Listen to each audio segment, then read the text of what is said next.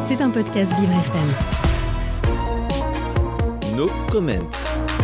Et le 16 septembre 2022, vous le savez, une révolution a débuté en Iran.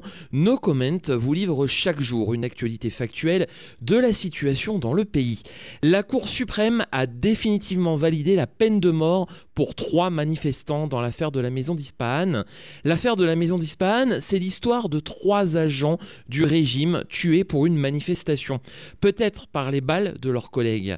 Le régime a voulu à tout prix trois têtes à prendre en représailles torture, aveux forcés et procès bidon, il n'y a plus aucun recours possible contre leur exécution. Saed Yagoubi, 37 ans, agent immobilier, Marid Kelzimi, 31 ans, ouvrier, et Salem Rishmi, 36 ans, champion de karaté et coach de bodybuilding, sont condamnés à mort.